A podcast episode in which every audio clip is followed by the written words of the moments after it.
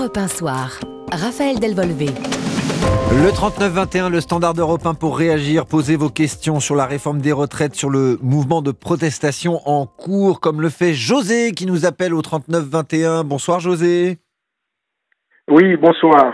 Alors, euh, dites-nous de quoi vous vouliez parler? Est-ce que vous vouliez parler du mouvement de contestation, euh, du processus démocratique qui est euh, toujours en cours et qui arrive à son terme? On évoque la possibilité pour le gouvernement d'utiliser le 49.3 en définitive, parce qu'il pourrait ne pas y avoir suffisamment d'alliances, je pense en particulier à l'Assemblée nationale et au groupe Les Républicains.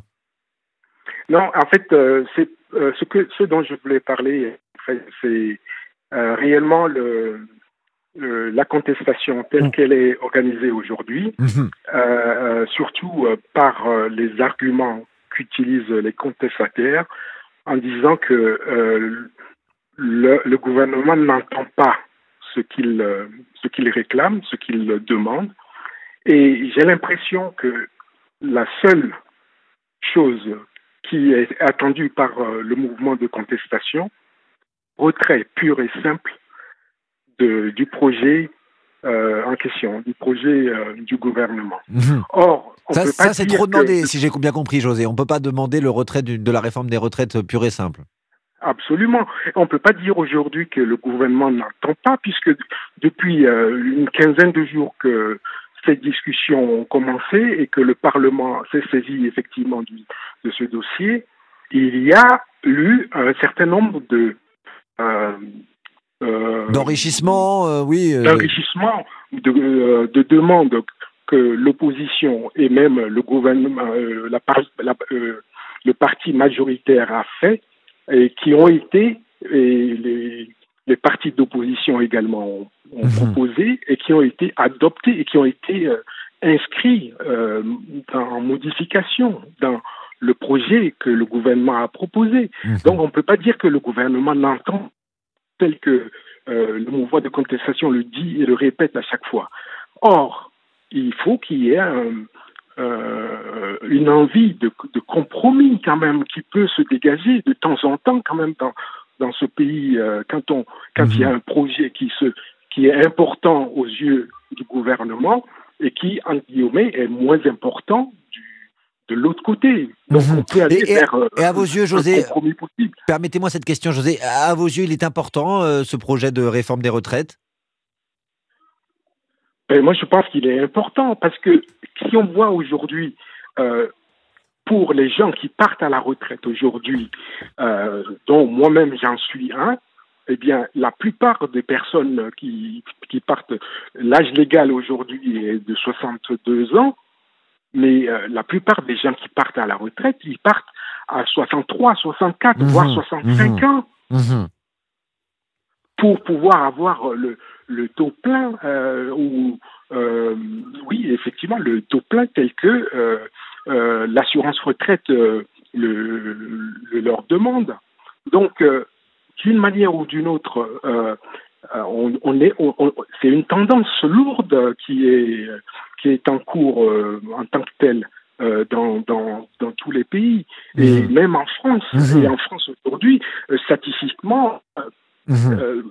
on, est, on est vers 63, 64 ans. Les, la plupart des gens qui partent et qui souhaitent avoir un peu, une pension qui, peut, qui puisse leur permettre de vivre un peu plus euh, correctement, ils sont obligés de faire un an ou deux ans, voire trois de plus. Merci beaucoup, José. On a bien compris votre point de vue. Vous êtes plutôt euh, favorable hein, à la réforme des retraites telle que euh, proposée par le gouvernement et la majorité présidentielle à l'Assemblée nationale. L'une de ses membres vient de nous rejoindre dans le studio d'Europe 1. J'accueille Violette Spielbout, députée du Nord, porte-parole du groupe Renaissance à l'Assemblée nationale. Bonsoir, Madame la députée. Bonsoir Raphaël. Alors, pendant le journal, on l'a écouté, euh, nous sommes en plein bras de fer entre deux mobilisations intersyndicales et une tendance au durcissement. C'est tentatives de coupure d'électricité, euh, d'autres coupures d'électricité qui ont abouti, qui ont été revendiquées par euh, euh, la CGT. Il y a eu ces trains bloqués également à la gare Saint-Charles à, Marseille.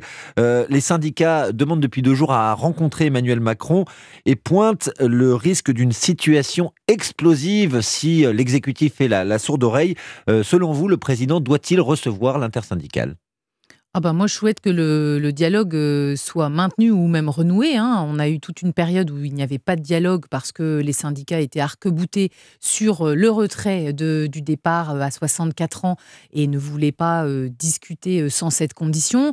je pense qu'aujourd'hui, ils écrivent avec un certain nombre de propositions, si j'ai bien compris. Et ben, si il faut étudier ces propositions, oui, je pense que l'Élysée a ouvert la porte déjà hier en l'annonçant. La Première ministre a déclaré que c'était la la porte du ministre du Travail, Olivier Dussopt, qui était ouverte, pas celle du président Emmanuel Macron, vous savez, euh, qui, reste silencieux jusque-là. En tout cas, on, reste très unis derrière le, président de la République. On a une première ministre, un ministre de travail, euh, du Travail qui est en permanence présent à l'Assemblée nationale, au Sénat en ce moment, sur le fond des débats. Et euh, on a besoin aussi d'être concentré sur l'ensemble des modifications qui sont en cours au Sénat, avec un débat parlementaire qui est de bon niveau. Alors même si on a beaucoup d'obstructions de la part de la gauche avec encore, euh, je crois, un millier d'amendements euh, à l'heure où je vous parle euh, pour arriver au, vote du texte. On a quand même réussi à avoir un vote en bonne et due forme. Et c'est important la légitimité aussi des votes. vous parlez d'un vote sur un article 7, voilà, avec les autres articles avant. Et, donc, il faut que ça continue sur ce point-là. Et puis qu'on puisse apporter des améliorations à la réforme. C'est déjà ce qui a été fait depuis 15 jours de débat, comme le rappelait José, je crois, l'auditeur juste avant. On va revenir sur le processus parlementaire après une petite pause. Euh, avant de marquer cette pause, avant de marquer cette pause, j'avais une, question euh, à vous poser sur cette situation explosive. C'est dans l'intérêt de personne, ni du président Emmanuel Macron, ni des Français en général. Ah bah évidemment, euh, les blocages, les coupures d'électricité qui certes euh, gênent les permanences des élus, puisque c'est ça le but au départ, mais qui finalement euh, gênent tous les Français, ceux qui vont au travail, qui ont besoin de se déplacer, ceux qui sont sous respirateur, l'ensemble des établissements qui sont touchés pendant des heures, hein, c'est 4, 5 heures, 6 heures de coupure d'électricité, c'est pas du tout anodin, c'est un vrai blocage. Alors il faut laisser, les blocages se multiplier. Non, non, mais je, je pense aussi que les syndicats, les syndicats, euh, savent manifester euh, et ils l'ont montré dans les dernières manifestations qui ont eu lieu euh, dans le calme, avec des revendications sérieuses, mais qui sont portées dans des manifestations avec des familles et qui permettent de faire valoir leur point de vue. C'est leur droit. Le droit de grève aussi, c'est un droit. Par contre, bloquer toute la population, non. Euh, moi, je, trouve ça euh, vraiment extrêmement choquant euh, de, s'attaquer, par exemple, au village des, Jeux Olympiques, à la ville de Olivier Dussopt. Voilà, il y a des symboles qui n'ont pas une portée positive pour l'opinion publique, pour les Français. Et moi, je suis convaincue qu'un blocage durable ne, portera pas le, le, combat des syndicats et, et, ne fera pas avancer la situation. Nous, ce qu'on veut, c'est avancer vers cette réforme des retraites. On marque une pause sur Europe 1. Je vous rappelle le numéro du standard, le 39-21. Nous sommes avec Violette Spielboot, député Renaissance du Nord. A tout de suite sur Europe 1. Europe 1 Soir. Raphaël Delvolvé. Merci d'être avec nous sur Europe 1, le 39-21, le standard pour euh, réagir à l'antenne, poser vos questions à Violette Spielboot, députée Renaissance du Nord, porte-parole du euh, groupe de la majorité présidentielle à l'Assemblée nationale. Nous évoquons évidemment la réforme des retraites, le mouvement social en cours et le processus parlementaire qui continue également avant la pause. Euh, Violette Spielboot évoquait notamment les 64 ans qui ont été adoptés la nuit dernière au Sénat. Il y a également cette revalorisation des pensions pour certaines mères de famille, euh, donc qui auront le droit à une surcote de 5% euh, si elles travaillent au-delà de l'âge légal. C'est un peu compliqué à expliquer comme ça, mais concrètement, ça coûte 300 euh, millions d'euros. Encore des concessions, encore des dépenses supplémentaires. de l'aveu même du ministre du Travail, Olivier Dussopt, l'équilibre ne sera pas tenu en 2030. C'était dans les colonnes du Parisien ce week-end. Il envisage un déficit de 300 à 400 millions d'euros. La question est simple, Violette Spielboot. Est-ce qu'elle sert encore à quelque chose, cette réforme des retraites?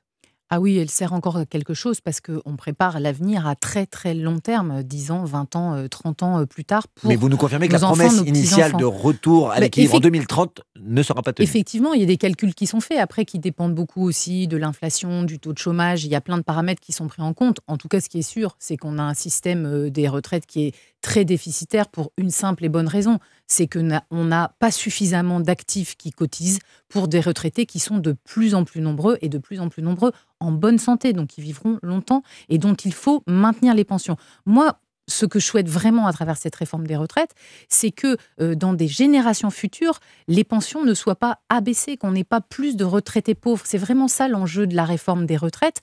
Et déjà aujourd'hui, on a 30 euh, milliards d'euros chaque année que le gouvernement compense pour euh, avoir un système des retraites à l'équilibre. C'est quelque chose qui est absolument pas normal, qui pèse sur notre dette. Et donc, on ne peut pas se contenter de ça et ne rien faire. Donc, effectivement, il y a des concessions. Moi, j'y suis favorable, je tiens à vous le dire.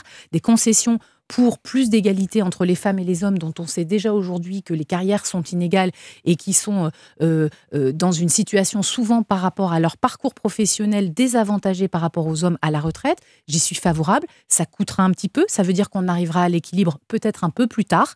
Mais l'important, c'est le principe général. Et je crois que là, vraiment, on est à un grand moment de responsabilité pour euh, l'ensemble des groupes qui vont devoir voter euh, jeudi prochain euh, la commission mixte paritaire, cette réforme des retraites. Vous avez besoin de faire des concessions également, puisque cette proposition sur les mères de famille vient de la, droite, hein, vos principaux partenaires dans cette affaire des retraites, appelons-la ainsi. On, va y revenir dans, quelques instants, parce que le processus parlementaire arrive à son terme. Mais avant cela, Antoine nous appelle au 39-21, le standard européen. Je crois que vous nous appelez de, de l'aube, Antoine bonsoir. Oui, bonsoir. Euh, bonsoir, Madame la députée. Euh, moi, j'avais une question. Alors, vous avez un petit peu répondu. C'était pourquoi vous étiez aussi mauvais en communication au sein de ce gouvernement et de cette majorité. Ah, ah vous, m'avez trouvé mauvaise en communication? Vous êtes tous autant. Alors, vous, parlez très bien, hein, j'entends, vous maniez un français exquis, il n'y a aucun souci de ce côté-là. Mais c'est dans les arguments. Il y a un élément et vous n'allez pas assez loin dans cette réforme. Mais alors, je suis content que vous venez de le dire. C'est les 33 milliards mm. d'euros payés par le contribuable tous les ans pour équilibrer le régime des retraites des agents de l'État et des régimes spéciaux. Oui, Il n'y a que ça à dire, madame. Et la, la, réforme que vous proposez aujourd'hui est très loin de combler ça. Mm-hmm. Moi, en tant que contribuable, je préférerais que ces 33 milliards d'euros aillent dans l'éducation, aillent ailleurs. Mais pourquoi le contribuable doit équilibrer les régimes spéciaux et les régimes des retraites des fonctionnaires? Pourquoi le client EDF finance la retraite des agents du gaz et de l'électricité via de la fausse facturation faite par EDF avec la contribution tarifaire d'acheminement à hauteur d'un milliard d'euros pourquoi vous n'avez pas repris la réforme des retraites à point qui était préparée dans la précédente mandature? Là, vous faites, on se bat. Il y, a beaucoup de questions euh, dans, vos remarques. Merci, cher Antoine, c'est très précis. Non, non, mais, merci à vous de, contribuer à la, discussion. Après tout, le standard européen, le 3921, euh, c'est fait pour ça. Euh, merci. Je vais peut-être laisser répondre Madame la députée, Violette Spielbout. Bah, écoutez, euh, Antoine, merci de, cette question et, de cette alerte aussi, parce que quelque part, euh, vous avez raison, on est tous contribuables, on doit veiller à la bonne utilisation de l'argent public. Et quand on parle des retraites, et par exemple, je prendrai l'exemple du ministère de l'Éducation nationale, aujourd'hui, 30%, près de 30% du budget du ministère de l'Éducation nationale est dédié à payer les retraites euh, des anciens de ce ministère, donc des fonctionnaires, parce qu'on n'a plus suffisamment d'actifs par rapport au nombre de retraités. Donc, oui, ça peut paraître insuffisant. Là-dessus, je vais, je vais partager votre avis. Après, vous l'avez vu, euh, cher monsieur, euh, d'année en année, de réforme en réforme, à chaque fois qu'il y a une réforme des retraites, qu'on soit euh, sous un gouvernement de droite ou sous un gouvernement de gauche, eh bien, il y a les, les gens dans la rue parce que individuellement, quand on se projette dans sa propre situation de retraite, on n'a pas envie de faire un effort, de travailler un an, deux ans de plus, euh, même si c'est pour l'intérêt général. On imagine qu'il y a d'autres solutions faciles. Et ce que vous vous présentez, en fait, Antoine, c'est euh, la grande difficulté de faire des choix politiques. On doit faire des choix courageux pour les générations à venir et en même temps que ce soit entendable et tolérable pour euh, ceux qui sont, au moment où on fait les votes, eh bien, nos citoyens, nos électeurs. Moi, je suis à l'aise avec mon engagement parce que j'ai été élue, euh, dans le groupe de la majorité présidentielle Renaissance sur un programme qui était extrêmement clair. C'était le programme d'Emmanuel Macron, la retraite à 65 ans. On a fait des concessions, 64 ans, et beaucoup d'autres tout au long du débat parlementaire. Mais j'ai signé une charte d'engagement avec un programme très clair. Et moi, je pense qu'il y a une chose dont les Français ont horreur. C'est euh, les élus qui font campagne sur un programme et qui euh, font complètement l'inverse après. Donc, moi, je me sens responsable, courageuse, c'est pas facile, vous avez raison, il n'y a rien de parfait dans cette réforme, mais en tout cas, elle est bien plus protectrice que toutes les propositions ou, simili-propositions qu'il n'y a pas vraiment euh, de nos oppositions euh, qui ont déposé les milliers d'amendements à l'Assemblée nationale et au Sénat. Et on arrive au bout euh, du processus parlementaire. Merci beaucoup euh, Antoine hein, qui nous appelait de 3 au 39 21 le standard européen. J'espère que vous avez eu les réponses que vous attendiez de la part de la députée Spielboot qui représente la majorité présidentielle ce soir sur Europe 1. je le disais, le processus parlementaire arrive à, son terme. Hein. On va discuter au Sénat jusqu'à dimanche. Il y aura ensuite la CMP, la commission mixte paritaire, puis les votes solennels dans les deux assemblées. Mais va-t-il y avoir un vote à l'Assemblée nationale C'est la question que je vous pose maintenant, Violette Spielboot. Euh, est-ce que vous êtes sûr du soutien euh, du Parti Les Républicains, crucial pour avoir une majorité? Euh, Est-ce que vous êtes sûr du soutien LR après l'incident de cette semaine? Ces trois bras d'honneur qui ont été filmés et exécutés par le ministre de la Justice, Éric Dupont-Moretti. C'était pendant une prise de parole du chef des députés LR, Olivier Marlex. C'est plus qu'un tollé.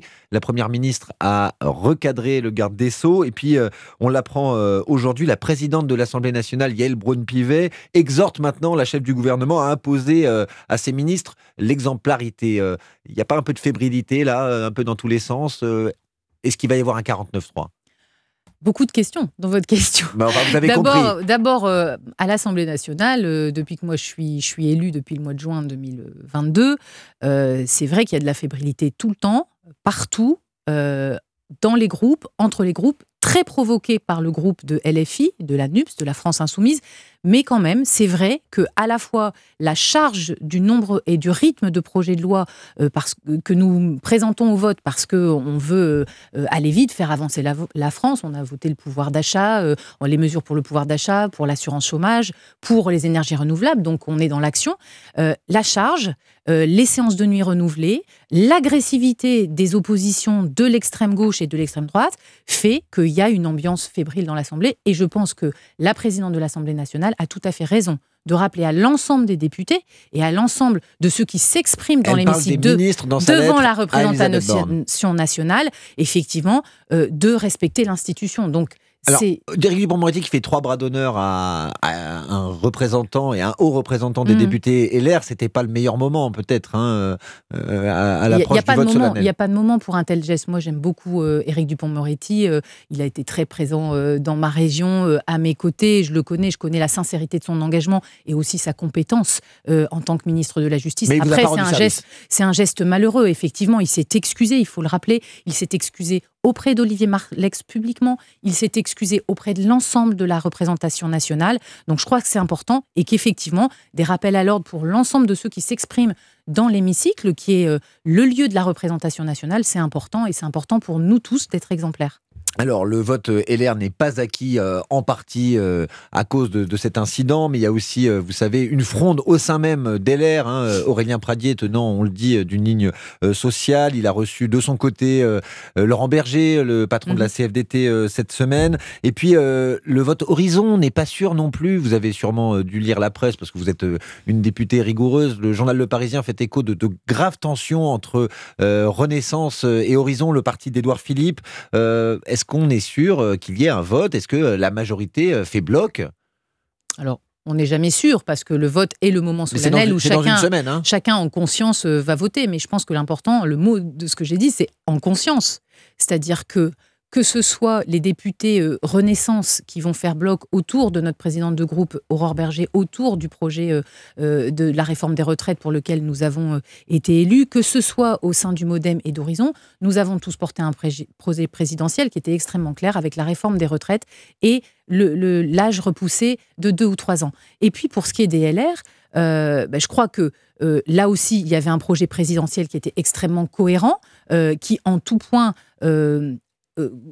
rejoint euh, cette réforme des retraites. Après, aujourd'hui, qui est dans tous les groupes des députés qui est par rapport à, ce qui remonte dans nos permanences, euh, dans les échanges qu'on a avec les administrés, des doutes encore, euh, des euh, revendications sur les carrières longues, sur l'égalité femmes-hommes, vous l'avez dit, sur le passage du chômage à la retraite. Il y a plein de sujets qui ne sont pas réglés par cette réforme des retraites parce que c'est très complexe et il y a des inégalités. je peux comprendre que certains aient des doutes, mais on a un devoir, le devoir d'être cohérent avec nos engagements. Moi, je reste confiante, y compris dans le vote euh, des, du groupe LR. Il y en a quelques-uns aujourd'hui qui veulent s'exprimer surtout parce qu'ils ont des intérêts de, carrière politique et d'expression individuelle. mais là, ça va être le travail du président de groupe des Républicains. Quand on regarde le vote au Sénat et de l'article 7, qui a été extrêmement large, avec 210 voix pour 115 contre, eh bien, on se dit que, voilà, on pense arriver le jeudi 16, et en tout cas, moi, je reste très confiante. Pas une voix ne manquera au sein de notre majorité et nous aurons une majorité pour pouvoir voter en commission mixte paritaire. Un article 49.3 n'est pas souhaitable. Bah moi, je le souhaite pas, bien sûr. C'est un, enfin, c'est un outil qu'on peut ça utiliser. ça signifierait quoi si euh, il était dégainé C'est surtout que ça ne serait pas compris parce que euh, on est euh, aujourd'hui dans un moment difficile, dans une réforme qui est impopulaire. J'ai bien expliqué, je crois, pourquoi je, je, je, je pense qu'elle est absolument nécessaire, indispensable et qu'on est responsable, comptable pour les générations à venir.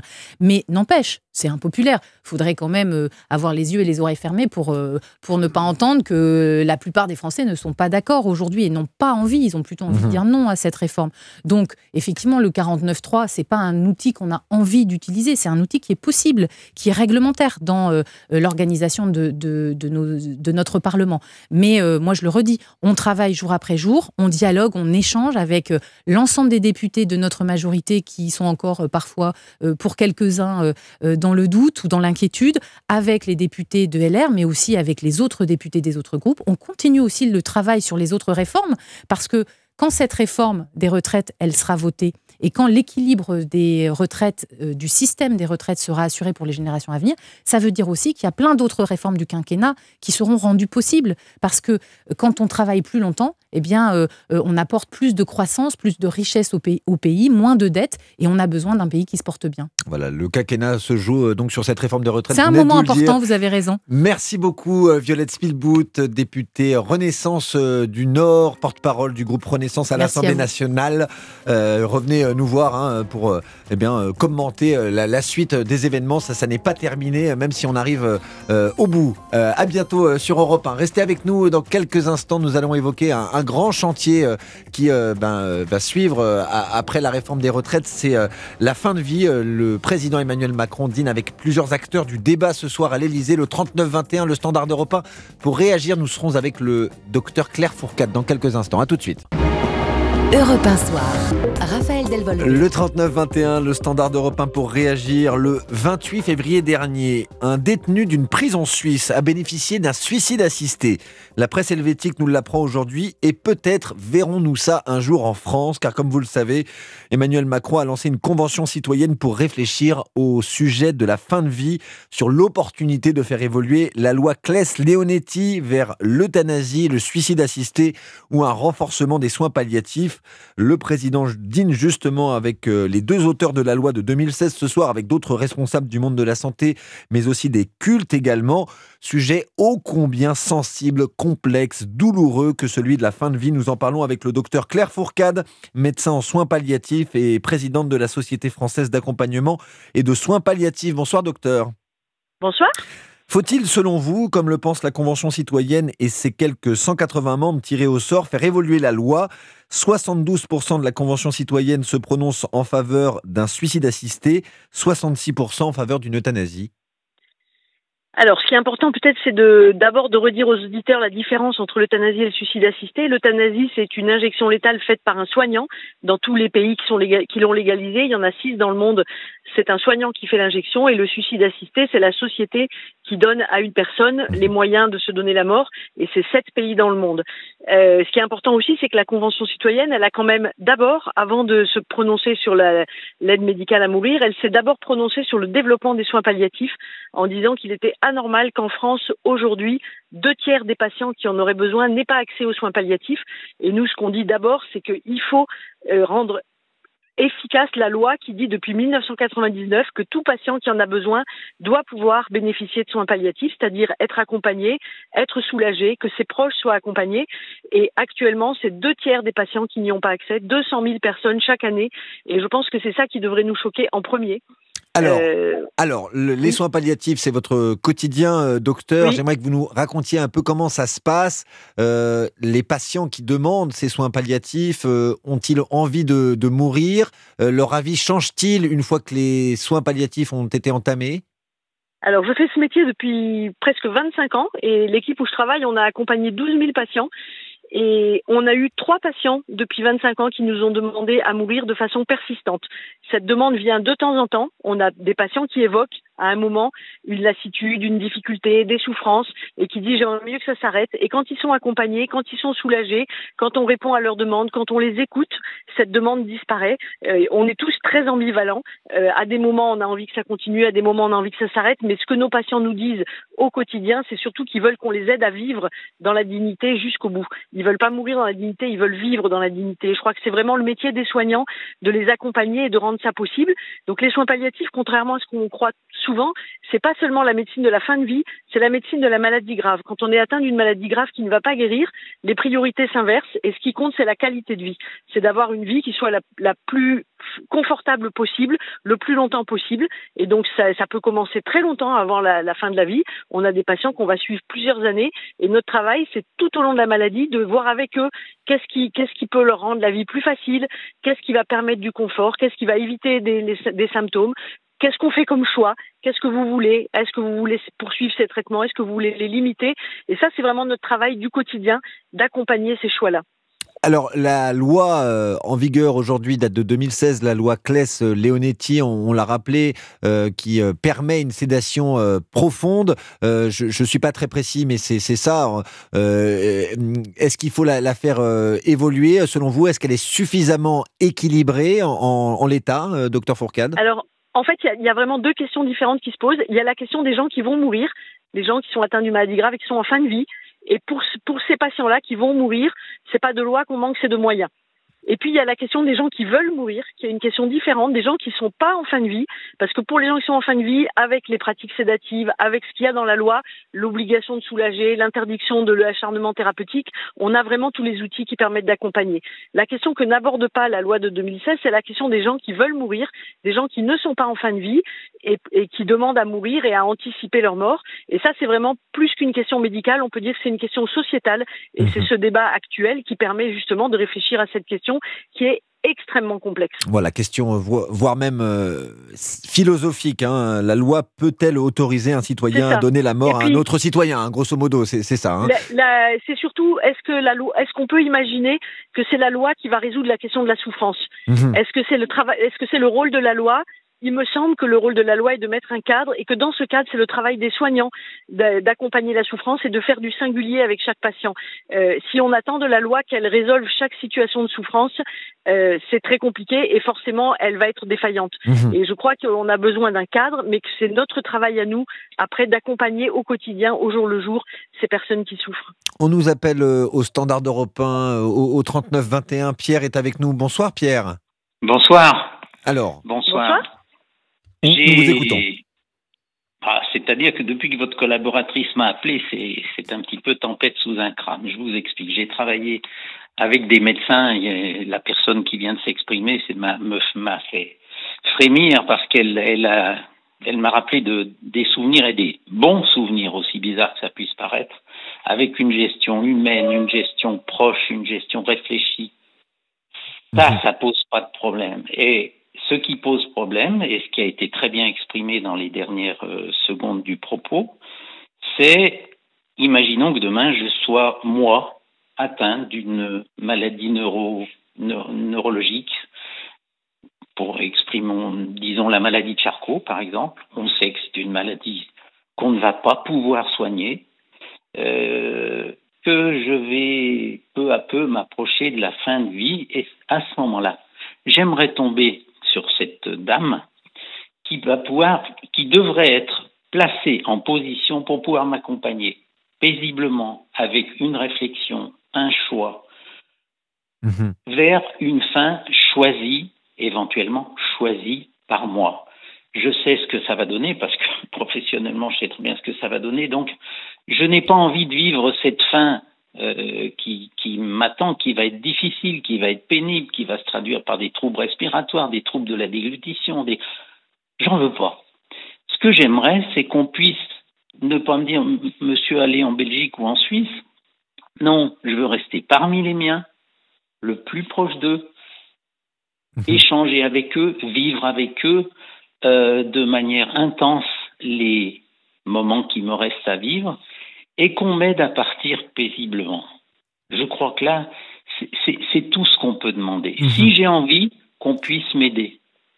On n'oblige pas tous les médecins à pratiquer, bien entendu, ça c'est un choix, mhm. et qu'ensuite on m'aide le plus humainement possible. Mais ça, je fais totalement confiance dans toutes les équipes que j'ai pu croiser. Je n'ai jamais vu de situation euh, où les choses étaient extrêmement tendues. Ou si elles étaient tendues, c'était du fait d'intervenants extérieurs. Merci beaucoup, euh, cher Pierre, d'avoir témoigné euh, ce soir au 39-21, le, le, standard européen. Je vous laisse conclure, Claire Fourcade, sur ce témoignage de Pierre qui soulève également la question de la, solitude. Hein. Alors, je travaille dans une équipe qui accompagne beaucoup de patients atteints de maladie de Charcot, parce qu'on est dans une région où il y en a beaucoup. Et cette maladie, tout, au long de la maladie, qui est une maladie extrêmement difficile, euh, il y a des choix qui, sont, qui se posent aux patients. Est-ce que je souhaite être alimenté artificiellement? Est-ce que je souhaite être aidé pour respirer ou non? C'est notre travail à nous, à chacun de ces choix, d'accompagner les patients. Certains vont choisir de limiter les soins et de dire je préfère m'arrêter. D'autres, au contraire, vont dire ben non, moi j'ai encore des choses à vivre avec ma famille et je veux continuer. C'est notre travail de les accompagner. Et la loi nous en donne actuellement entièrement les moyens. Un patient qui décide qu'il ne veut pas être appareillé pour respirer, on a les moyens, avec les, les, médicaments de la sédation, de l'accompagner pour qu'il meure tranquillement. D'autres patients, au contraire, qui vont préférer poursuivre des soins, ça va être notre travail aussi d'être auprès d'eux et de les accompagner. La loi nous en donne actuellement les moyens. Cette loi est mal connue, elle est mal appliquée, mais elle nous donne les moyens d'accompagner tout à fait correctement ces patients. Merci beaucoup, docteur Claire Fourcade. Je rappelle que vous êtes euh, médecin en soins palliatifs et présidente de la Société française d'accompagnement et de soins palliatifs. Merci euh, d'être venu nous, éclairer sur ce sujet euh, ô combien sensible que, la fin de vie ce soir sur Europe 1. Dans quelques instants, vous avez rendez-vous avec l'équipe des sports et un nouveau journal. J'ai juste le temps de vous rappeler que demain, dès 7h, Dimitri Pavlenko vous réveille avec Europe 1 matin. Son invité demain à 8h13, exceptionnel, c'est Sonia Mabrouk euh, qui vient pour nous présenter son dernier livre, Reconquérir le sacré aux éditions de l'Observatoire. La thématique du vendredi également, je vous la donne. Nous sommes à 500 jours des Jeux Olympiques de Paris 2024, dans quelques instants sur Europe 1.